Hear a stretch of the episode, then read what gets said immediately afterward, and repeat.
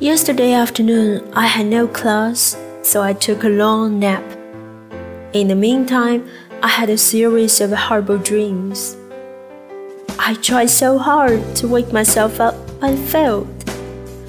I stared at the silly lamp swing from side to side.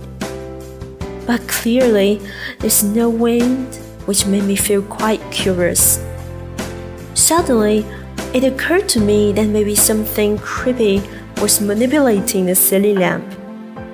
Meanwhile, I felt a small creature falling down my bed, just beside my pillow. I was too scared to take a look. Was that real? Or had that just been happening inside my head?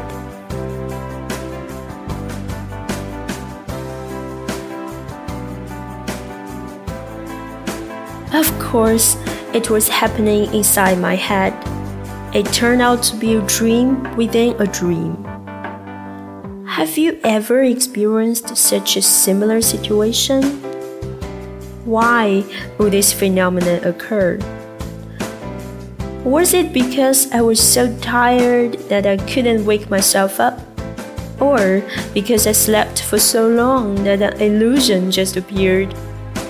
Why is that?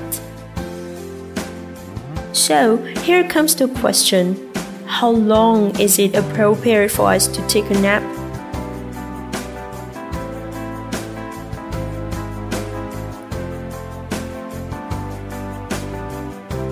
Please cast a vote here.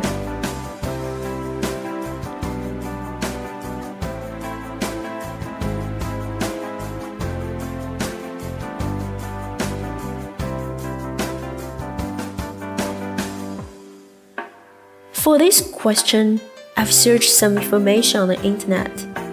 In Wikipedia, it says napping is physiologically and psychologically beneficial.